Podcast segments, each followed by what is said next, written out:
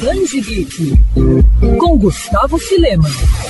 Você já deve ter ouvido falar que, por conta de limitações físicas, os porcos não conseguem olhar para o céu. Mas nem todos estão dispostos a concordar com isso. É o caso de Petrus, um porquinho que, por conta dessa característica comum a todos da sua espécie, passa a sofrer bullying de outros animais. É a partir daí que a gente conhece a história do gibi, que leva o nome do protagonista. Criado por Felipe Monteiro, Gabriel Arraes e Rodrigo de Freitas, o quadrinho mostra a busca de Petrus para mostrar que é digno sim de ver a imensidão azul do céu e provar que quem faz chacota dele está errado. Ao longo das páginas, os leitores vão acompanhando uma verdadeira aventura emocionante, ao passo que o porquinho, ao lado da ratinha Rita, foge de casa para ir em busca do topo de um monte próximo à fazenda de Vive.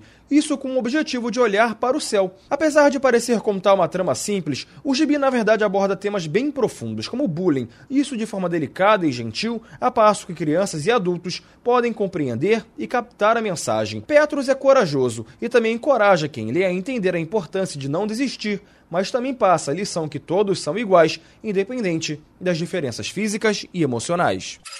Quer ouvir essa coluna novamente? É só procurar nas plataformas de streaming de áudio. Conheça mais dos podcasts da Mandirinhos FM Rio.